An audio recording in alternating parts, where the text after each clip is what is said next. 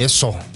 Eso, maldita sea. Bienvenidos a un episodio más de Status Culo. Esta vez no me encuentro en estado de ebriedad. Estoy completamente sobrio, estoy bañado. Lo que nunca pensé ser, lo soy en este momento sentado en esta mesa. Mi chino, ¿cómo estás? Muchas gracias. Bien, todo bien. Ahí vamos, ¿no? Ahí, ahí vamos, ahí vamos, efectivamente. Efectivamente. Ahí vamos dándole con todo lo que se puede. Cuando se puede, como se puede. Eh, este episodio lo quería grabar. Lo anduve como dando, le anduve dando muchas vueltas al tema, obviamente. Em, por cuestiones que tienen que ver con un compa. Y también, obviamente, cuando uno recuerda esas eh, anécdotas eh, del amor, Manix. El amor que tanto daño nos hace, cómo nos corroe por dentro, pero ay, qué bonito se siente. Ay, qué bonito se siente estar enamorado, sentir eh, que tienes como algo por lo cual seguir adelante. Eh, y, o sea, obviamente hay muchos tipos de amor, ¿no? Pero me refiero al amor, el amor de alguien que te gusta físicamente. Ajá. Y no solamente, qué mejor no solamente físicamente, sino intelectualmente, Manix. Uf, combinación SAS, ¿no? No tienes a alguien con quien encuentras algo que te hace sentir distinto como te hace sentir el resto de las personas, güey. Sí, creo que ese es como el primer. Una vez que ya, digamos que maduras y que empiezas a, a, a, a ver este asunto de las relaciones desde otro modo, en el momento en el que te encuentras a alguien con quien tienes muchas cosas en común y que además este aprendes tan, muchas cosas también de la otra persona es cuando dices, ay, güey, Sí. sí me late. Sí. O sea, más, más allá del, o sea, di- digamos que lo primero siempre es así como el físico, Sí, ¿no? claro. Lo que ves. Es como el gancho. Ajá. Y una vez que empiezas a platicar con la otra persona y dices, ay, güey. Claro. Se siente, se siente muy, muy, muy lindo. Creo que. Pero al mismo tiempo también es una sensación bien rara porque tiene muchísimos lados, ¿no? O sea, hay, hay un lado que es tan verga y un lado que es tan de la verga. Que se siente tan chingón y luego se siente de la, del, del super culo, güey. Sí. Y más cuando eres morro, o sea, cuando eres adolescente, que es cuando empiezas. es- está bien culero, creo que la adolescencia, ser, ser adolescente, porque tienes las, em- las emociones que ya está, que ya tiene un adulto, pero es la primera vez que la estás experimentando y es como si esa carga de adulto se la dieras a un niño y verga, güey. Obviamente lo hace cagada. O sea, recuerdo mi, mi primer interés romántico así que yo decía, ay, cómo me gusta esta mujer. Era eh, en la secundaria, güey. Yo tenía, hay una morra que iba un grado más arriba. Se llamaba Esmeralda, me acuerdo. Y era como güerita y se amarraba siempre el pelo con una, una colita de caballo, Ah. como Teo González. más bonita que Teo González, mano, se veía. Y me acuerdo que Esmeralda quería con un compa y luego anduvo con el hermano de otro compa que estaba en nuestro salón. Pero pues yo siempre hacía mi lucha, le decía, me- me- como que me, me agarraba los huevos y le decía, güey, es que me gustas.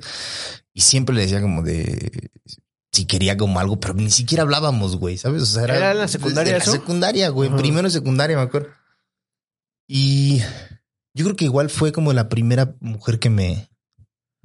Sí me, sí me rompió mi corazoncillo, Manix. Sí, pero o sea, también está bien, pues si no le gustas, no le gustas, güey. Pues Y ya. también, Y es que eso lo tenemos bien, bien mal, ¿no? O sea, Sí, tenemos güey. esa idea de que, de que insiste y lo vas Sí. a lograr y Sí, todo eso. no desistas. Pero, o sea, eso igual, creciendo te vas dando cuenta de que pues, ya, o sea, que no- las cosas no, no debían de haber sido así, Claro. No claro. tienes que haber sido tan pinche insistente.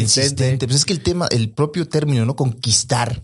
Pues no, güey. O sea, si no quiere, no quiere ya. No, por más que le preguntes, por más que le insistas, por más que intentes, si no quiere, pues no quiere. A la verga. Y te pueden decir muchas cosas, pero a fin de cuentas importa lo que hagan, no lo que te digan.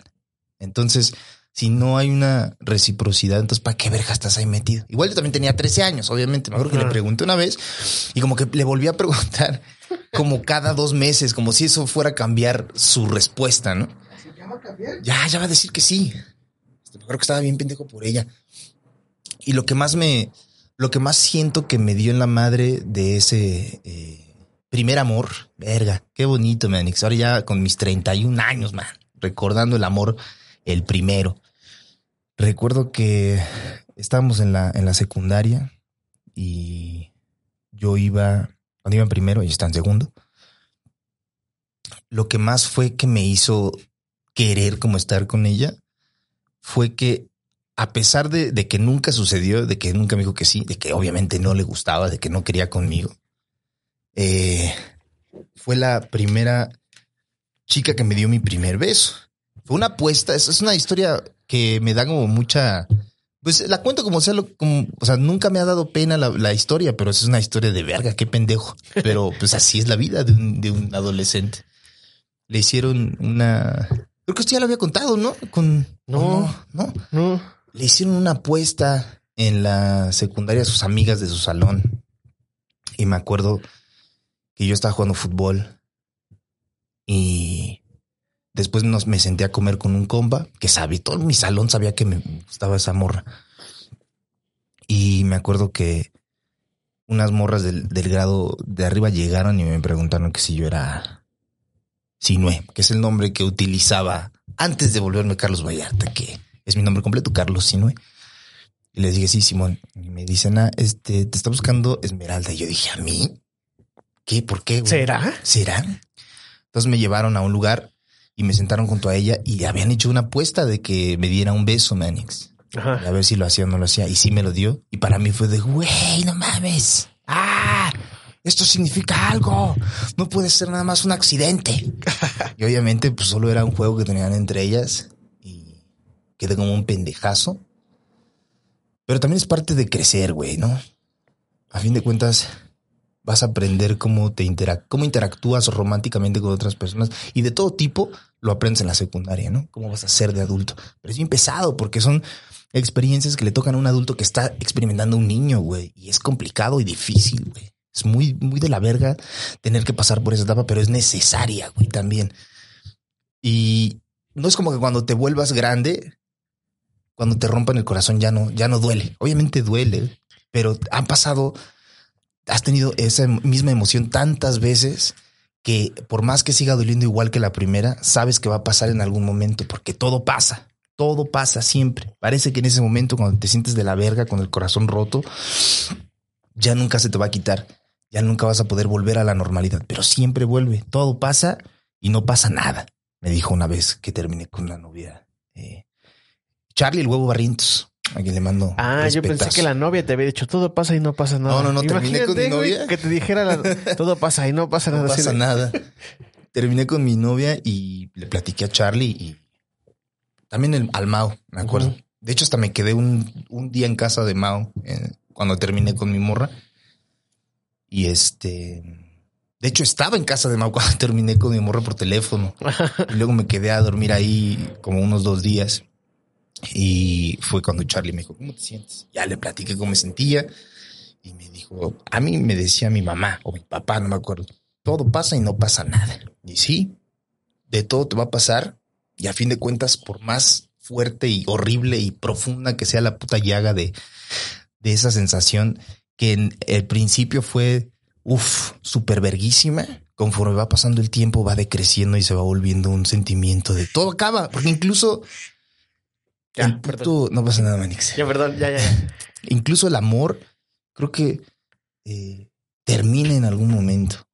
Como que se va apagando, se va extinguiendo o va mutando en otro tipo de sentimiento que no es tal cual el amor juvenil de estoy saliendo. Porque no es lo mismo. O sea, cuando No. estás con una persona al principio es verga, no mames, qué chingón, qué chingón, qué chingón, qué chingón. Y después como que se va estableciendo y después queda en un lugar muy neutro, muy fijo.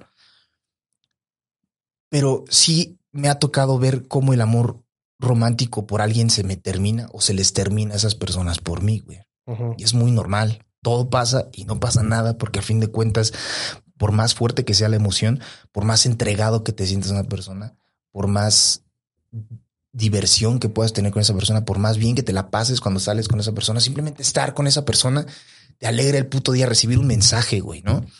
Puedes estar eh, valiendo verga en tu casa no te escribe por, no sé, todo el día Ajá. y te vuelve a escribir y todo lo de la verga que te sentiste durante el día, en cuanto ves el mensaje, y puede ser cualquier pendejada que te mande, cualquier estupidez, un meme, eh, algún mensaje de lo que sea. y terminas eh, como diciendo, verga, güey, se tomó un minuto para escribirme, ¿no? y le adjudicas un valor enorme a un acto que en realidad no le toma nada de tiempo. Es muy difícil, creo que, dejar ir esos sentimientos cuando te hacen sentir tan bien. Y cuando te hacen sentir tan bien y eres correspondido y después se acaba, es como un sentimiento de impotencia de decir, verga, ¿qué más puedo hacer, güey? ¿Por qué se acabó? ¿Qué pasa? ¿Ahora qué? Y después, si terminamos, ¿qué chingado sigue? Una etapa de la verga de estar solo, donde todo el amor que sentía en ese momento y esa emoción que era tan fuerte se acabó y ahora tengo que estar solo otra vez sin sentir lo mismo, como que te vuelves adicto al sentimiento del amor, güey, ¿no? Al sentimiento de estar con alguien, al sentimiento de ser correspondido. Y creo que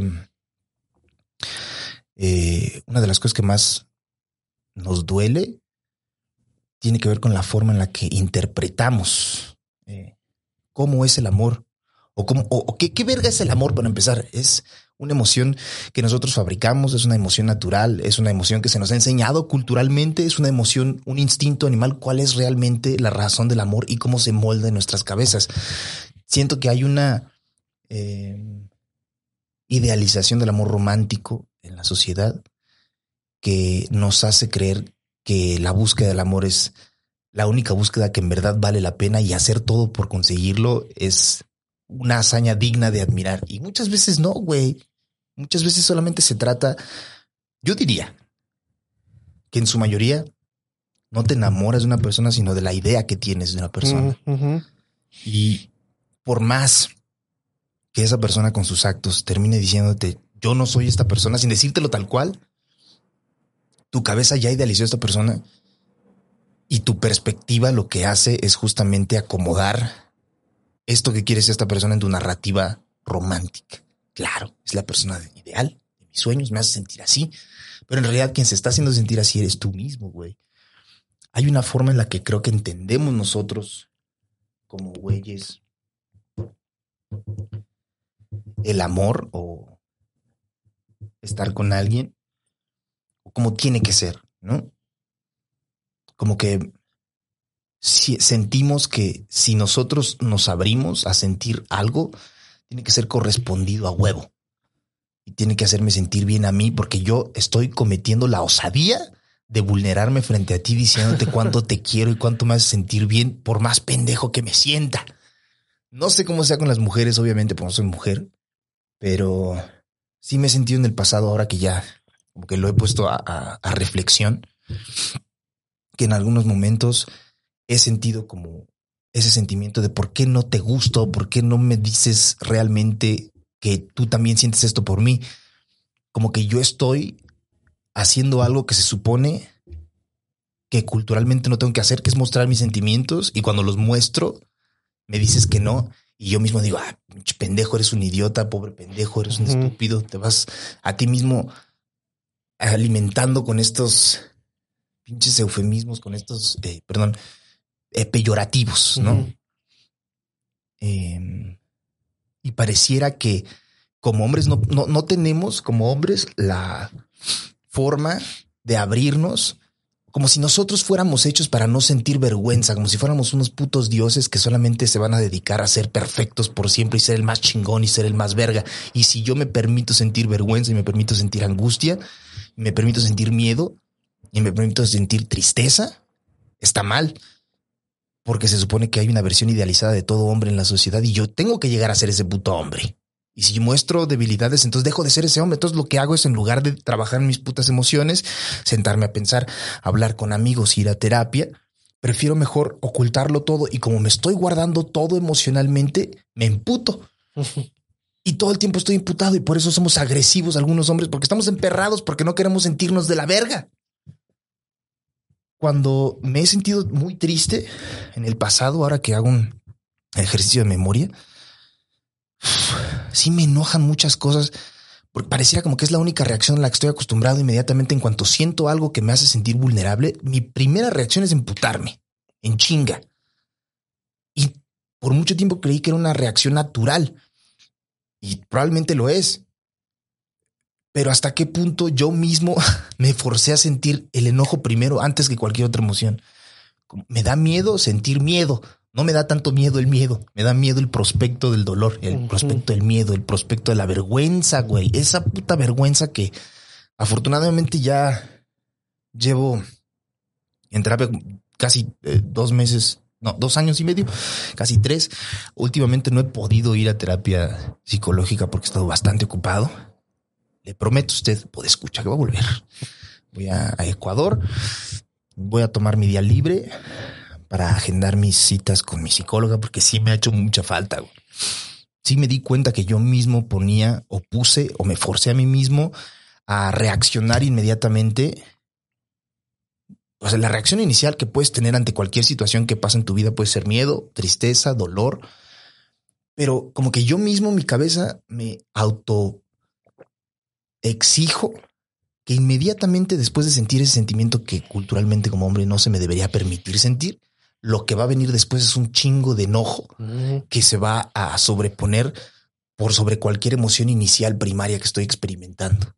Como que llega el enojo y es la única emoción que tengo para luchar contra otras estas emociones que tanto miedo me dan. Y es una pendejada. Porque no somos seres no humanos. Todo humano experimenta emociones de ese tipo. Todo animal experimenta emociones de ese tipo.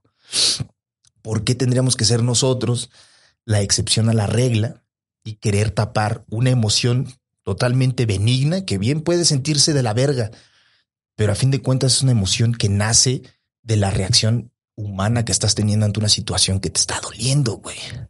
¿Por qué verga tenemos que poner siempre el puto enojo antes? En lugar de explorar y sentir la puta tristeza tal cual es, güey. Sentir el dolor, la angustia, la ansiedad, el miedo, güey, la incertidumbre. No, me emputo. Ya hasta me estoy imputando. ¿Por qué, güey? ¿Por qué no podemos? Sí podemos. Solamente creemos que... ¿Sabes qué es lo más ojete de que te rompan el corazón siendo un adulto? Que no puedes parar tu vida, güey. Tienes que seguir, güey. Tienes que seguir y el puto luto lo estás llevando mientras estás haciendo tu puta vida capitalista porque el sistema no para.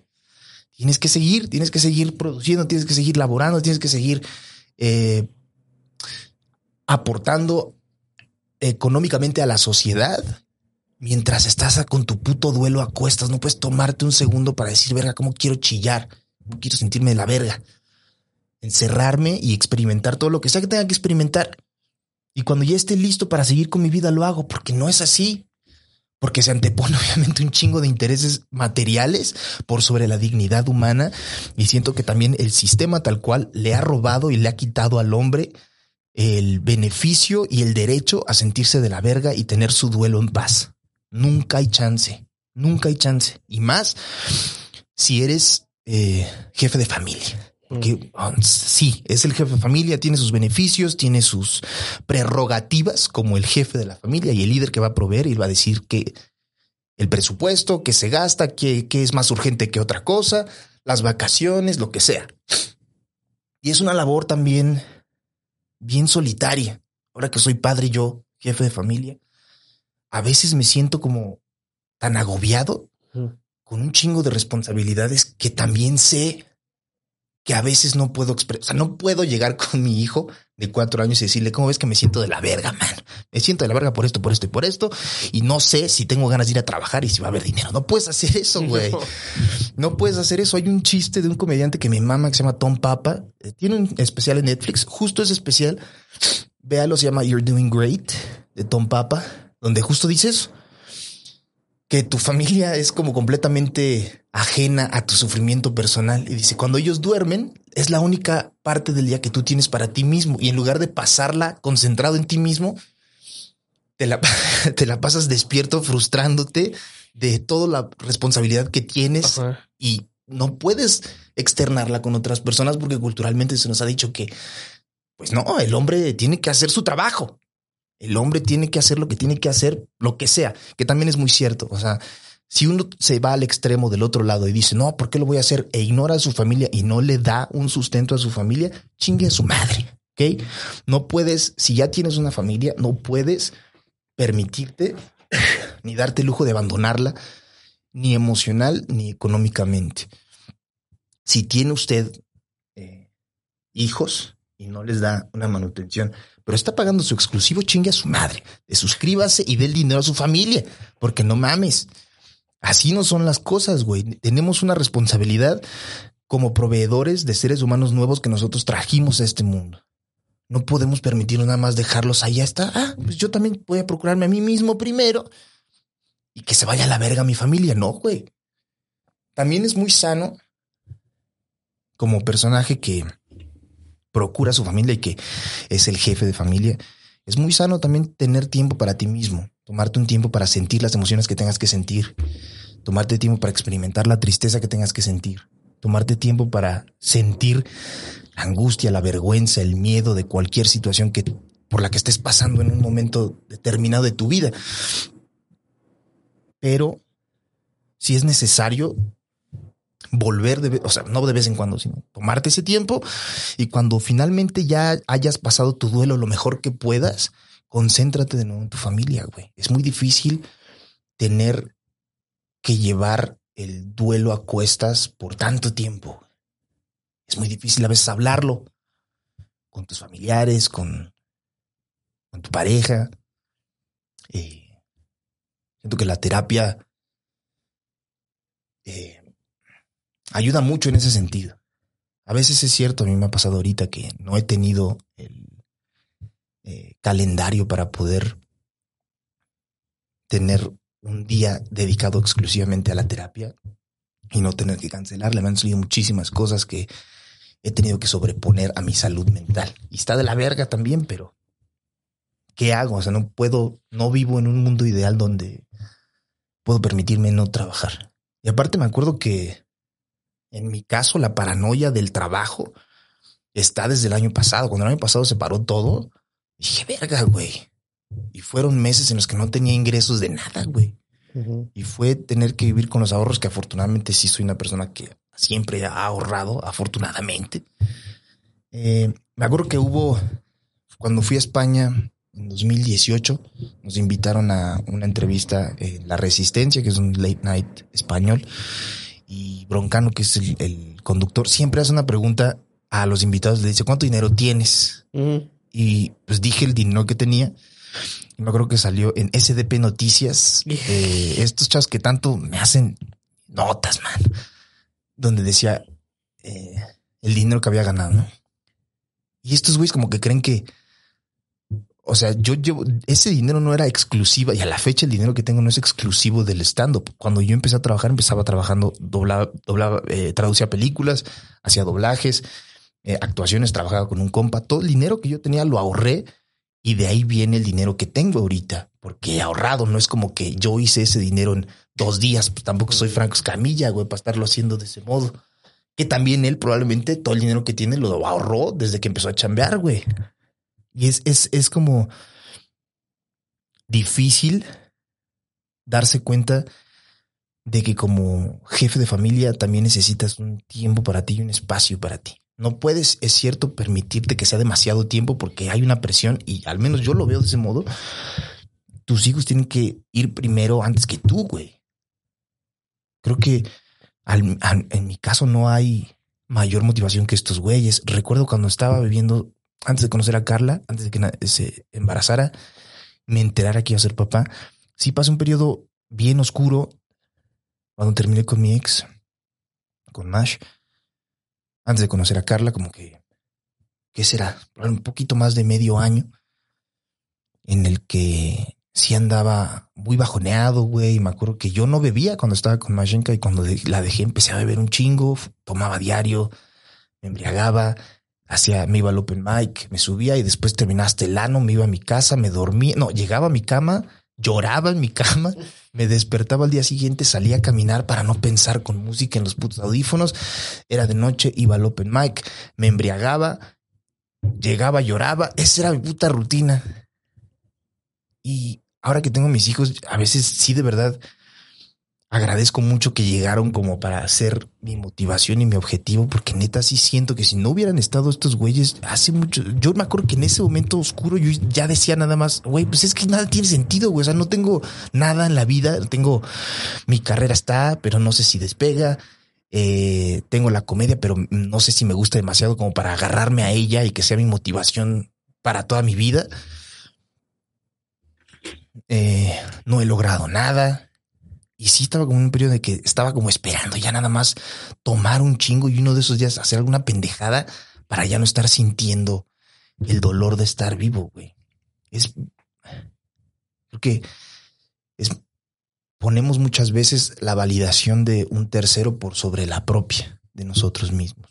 Y eso le hace muchísimo daño tanto a tu autoestima como la forma en que ves el mundo, como la forma en la que te desarrollas con las personas, porque si para ti es más importante la validación de un tercero por sobre la tuya, vas a empezar a hacer todo absolutamente con tal de complacer a esa persona para que te valide, para que te califique y acepte eh, que existes y te diga, tú eres esto porque eres esto conmigo y así me hace sentir, por lo tanto yo creo que te doy un 10 en la forma en la que existes.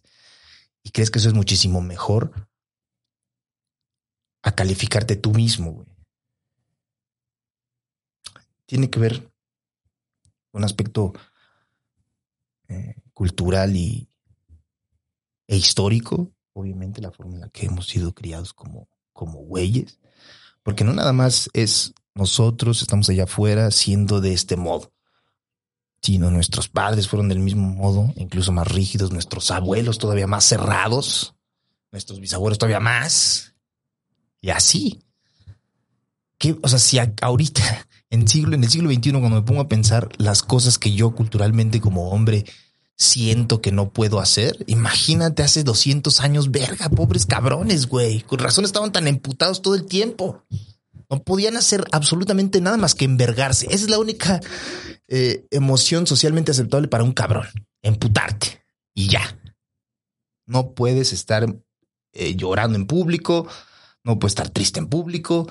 No puedes estar eh, bajoneado en público porque hay una creencia sub, que está muy metida en el subconsciente que es como que el hombre existe para producir y proveer y dar dinero y solamente tienes un valor. Eso lo dice incluso Chris Rock en su especial que es Total Blackout, está igual en Netflix. Dice un chiste donde dice las mujeres y los niños, las mujeres, los niños y los perros son amados incondicionalmente, no importa que sean. Un hombre solo es amado si tiene la capacidad de proveer algo. ¿A cambio de qué vas a calificarme como hombre? Y luego dice, cuando un cabrón eh, va con sus compas y les dice, güey, no mames, conocí a una morra. La primera reacción de los compas es, güey, ¿cómo es? ¿Es bonita? ¿Cómo, cómo es físicamente? una morra va con sus amigas y le dice, güey, conocí a un güey. Lo primero que supuestamente las morras le preguntan es, ¿a qué se dedica? ¿Qué, cuál es su trabajo? Y lo que dice Chris Rock es, ¿de qué forma puede este hijo de puta proporcionarme a mí el medio físico para lograr yo misma un objetivo que tengo? Y es verga, güey. Creo que sí es también de la verga, güey, que te tomen como pues prácticamente un banco, güey. Si no tienes, no vales nada.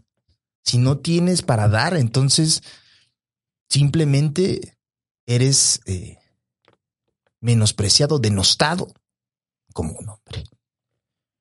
Y luego tenemos todas estas emociones, el puto amor, cuando rompen el corazón y al mismo tiempo tenemos que seguir. Imagínate un cabrón que tiene el corazón roto y aparte tiene su familia por la cual ver. Y es el único pilar financiero de esa familia. ¿Cómo vergas esperas? Porque lo va a hacer. Obviamente hay cabrones que son güeyes que les vale verga y no lo hacen y dicen, eh, chingue su madre, ya no voy a hacer nada. Pero un cabrón que de verdad tenga este compromiso y esta responsabilidad con su familia, que esté por el mundo trabajando, chingando, ganando dinero para su familia y al mismo tiempo con el puto corazón hecho pedazos. Es un sacrificio que hacen algunos güeyes que lo admiro muchísimo. Tener que estar lidiando con la lo brutal que es la pinche realidad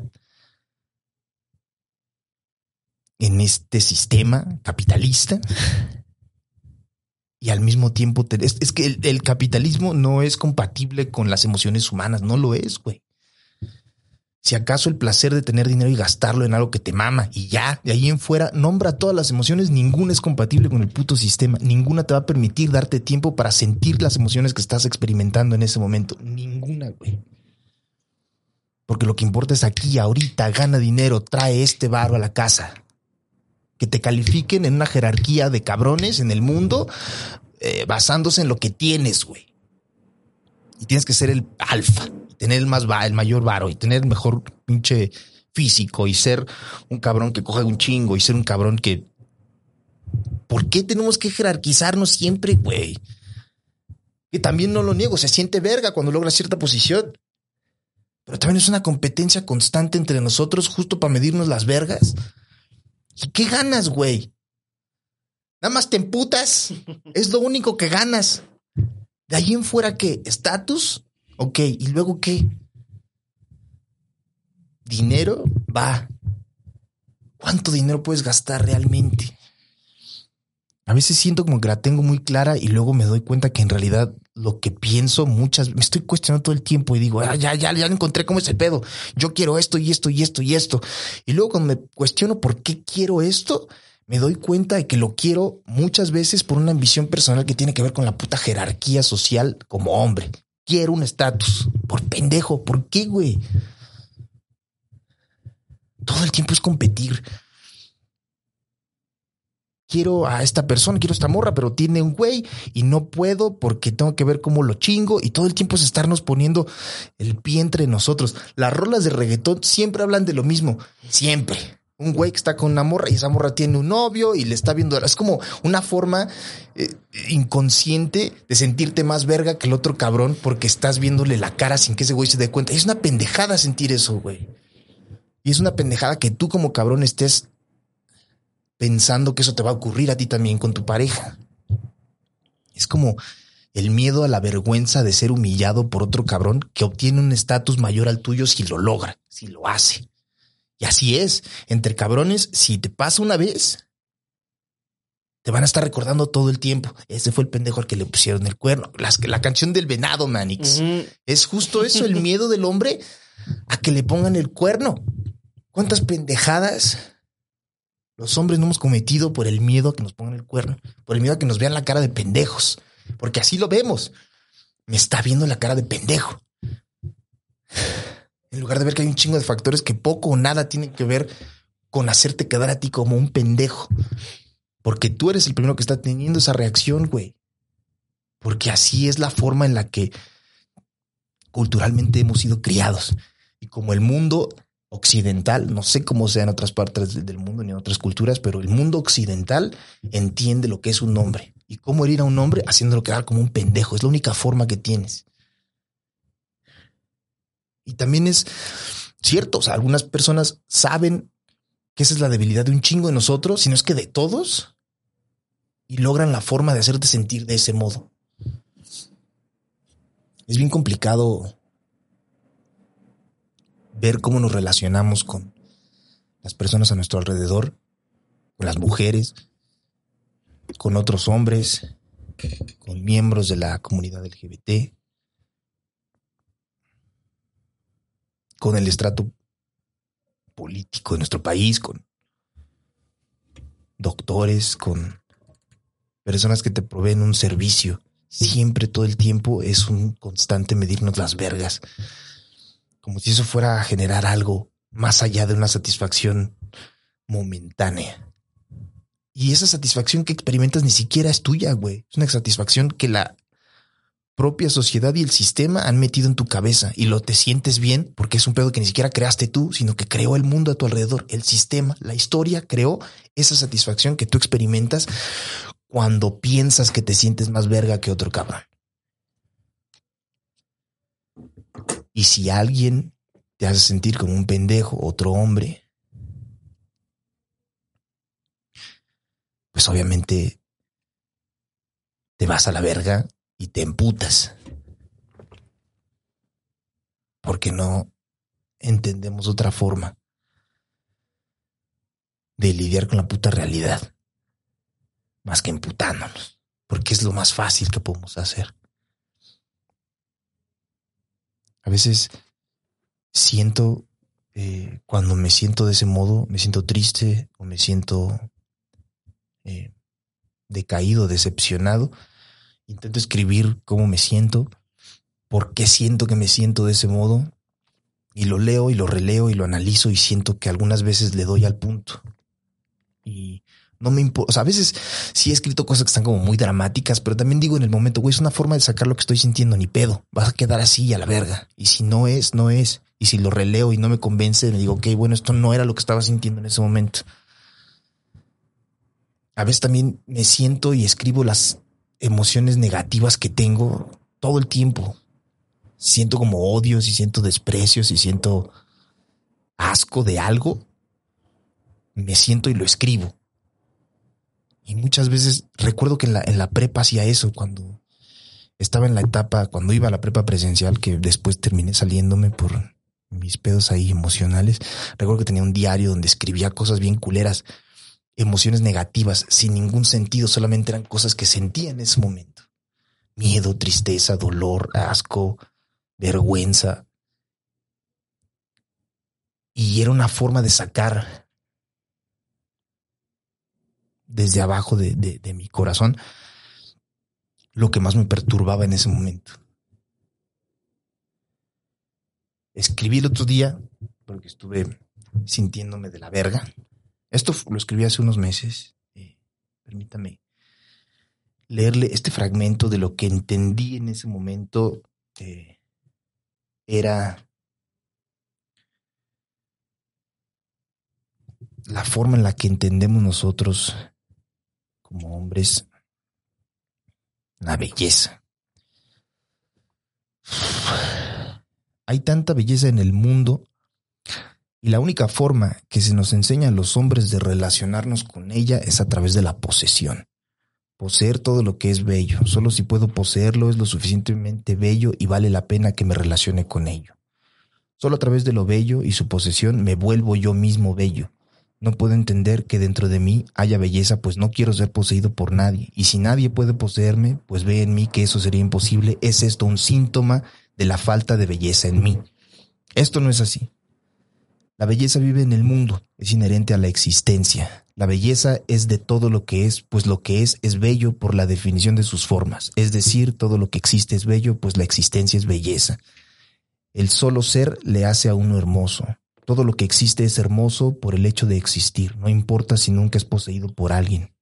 Si quiero ser hermoso, no debo esforzarme mucho, pues ya lo soy, y esa calidad de bello existe dentro y fuera de mí. Mas en un mundo donde existe de una única manera quienes destacan por salirse de la definición promedio son quienes son vistos como hermosos. Nunca he volteado a ver mi propia belleza porque no creí que en mí existiera. Pero ahora que creo que lo entiendo, quiero verla. Quiero distinguirla tan clara como la luna en un cielo negro, que se distingue en la fase en que se encuentre. Quiero cuidar mi exterior para ver mi propia belleza de forma más clara por mí mismo, no para gustarle a nadie, para ver esa parte de mí que yo mismo me negué. Hay tantas cosas bellas en el mundo que me he negado a ver, a sentir, a recordar, tanto por hacer y nada he hecho. Solo encontraba regocijo en tres o cuatro cosas y no son lo único que existe. Presencia la belleza que existe hoy porque puede que mañana su solo concepto le sea ajeno al mundo. Cuida tu yo exterior lo mejor que puedas para que veas más clara y nítida la belleza que por dentro llevas tan solo por existir. Ya no quiero entender la belleza en tanto que puedo poseerla, sino solo presenciarla, verla, ser testigo de la misma y entenderla. Quiero entender la belleza para poder transmitirla y enseñarla a través de mi arte. Toda la belleza. La belleza que se define porque es total en cuanto a su cualidad, no necesariamente aquello que estéticamente es agradable, sino todo lo que es bello en tanto que es lo máximo que puede ser.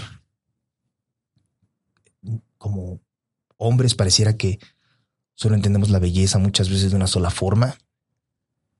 Y la calidad de ser bello nunca se nos inculca. Creo que a, muchos en general.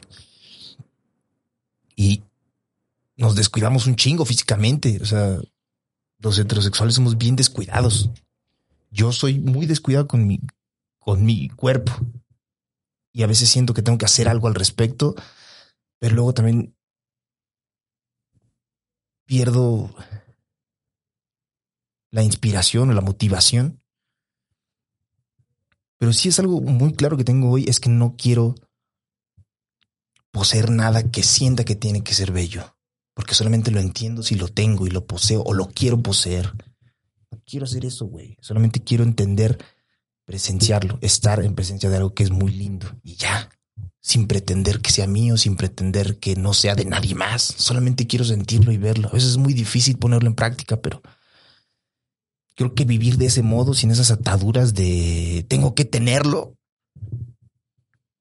le hace uno voltearse a ver a sí mismo y encontrarse con alguien que es muy distinto a como eres en ese momento y que tiene las características del hombre que en mi caso quiero llegar a ser. Y ojalá algún día lo logre. Ojalá algún día tenga eh, pues, los huevos, el valor de entender que lo que me han dicho por miles de años que es un hombre en realidad no es un hombre. Lo que es un hombre es lo que yo, que me siento como un hombre y me identifico como un hombre, entiendo que quiero llegar a ser. Habrá fallas, obviamente, pero creo que la nobleza de la búsqueda vale muchísimo la pena. Y tenía eh, mucho tiempo aplazando este episodio eh, porque no sabía cómo ponerlo en palabras. Y si en algún momento te has sentido eh, como un pendejo porque te rompieron el corazón una mujer o otro hombre o lo que sea que te guste, quien sea que te guste,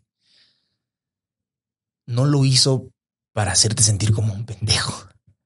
Solo lo hizo porque no le gustabas y ya.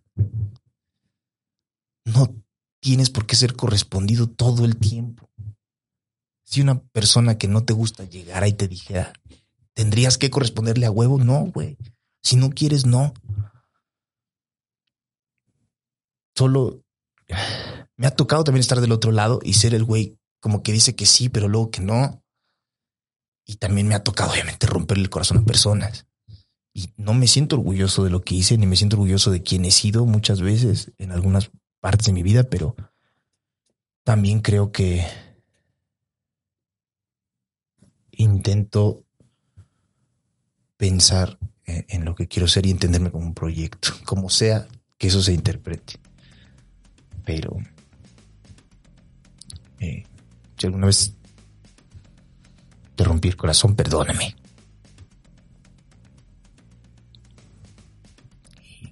te perdono también por romperme el mío.